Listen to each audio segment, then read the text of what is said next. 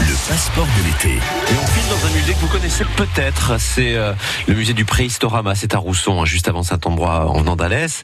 Euh, c'est là qu'a choisi de nous emmener Olivier Potier, qui est, sur place et qui s'apprête, je crois, à, à ouvrir la porte hein, du musée, non?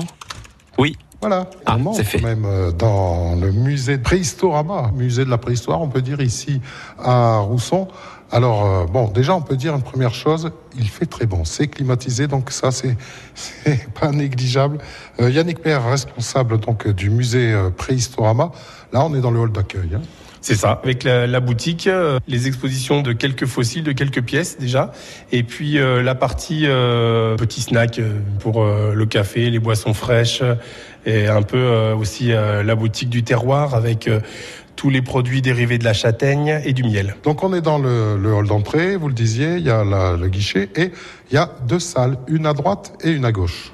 C'est ça. On a l'exposition principale à droite où il y a toute euh, l'exposition de la première partie fossile et ensuite de toute l'historique de l'évolution de l'homme et de ses ancêtres.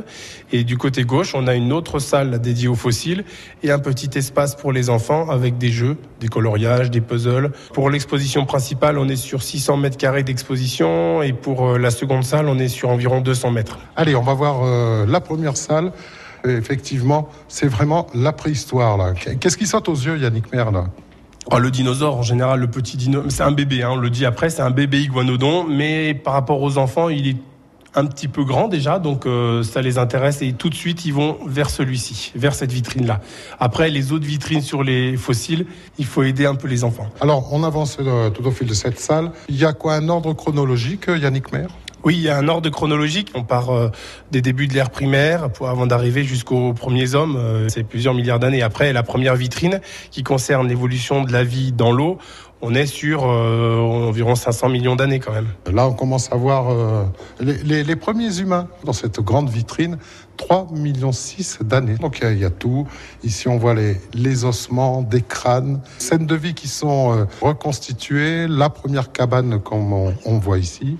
Là, on arrive à la préhistoire avec les premiers véritables hommes, l'Homo habilis, que vous avez dans cette vitrine.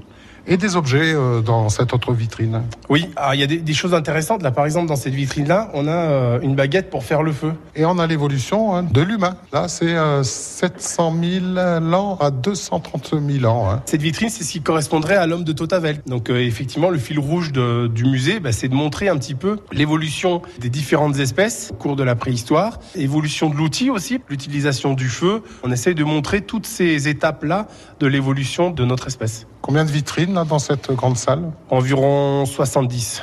70 vitrines qui sont autant de témoignages donc, euh, de cette préhistoire entre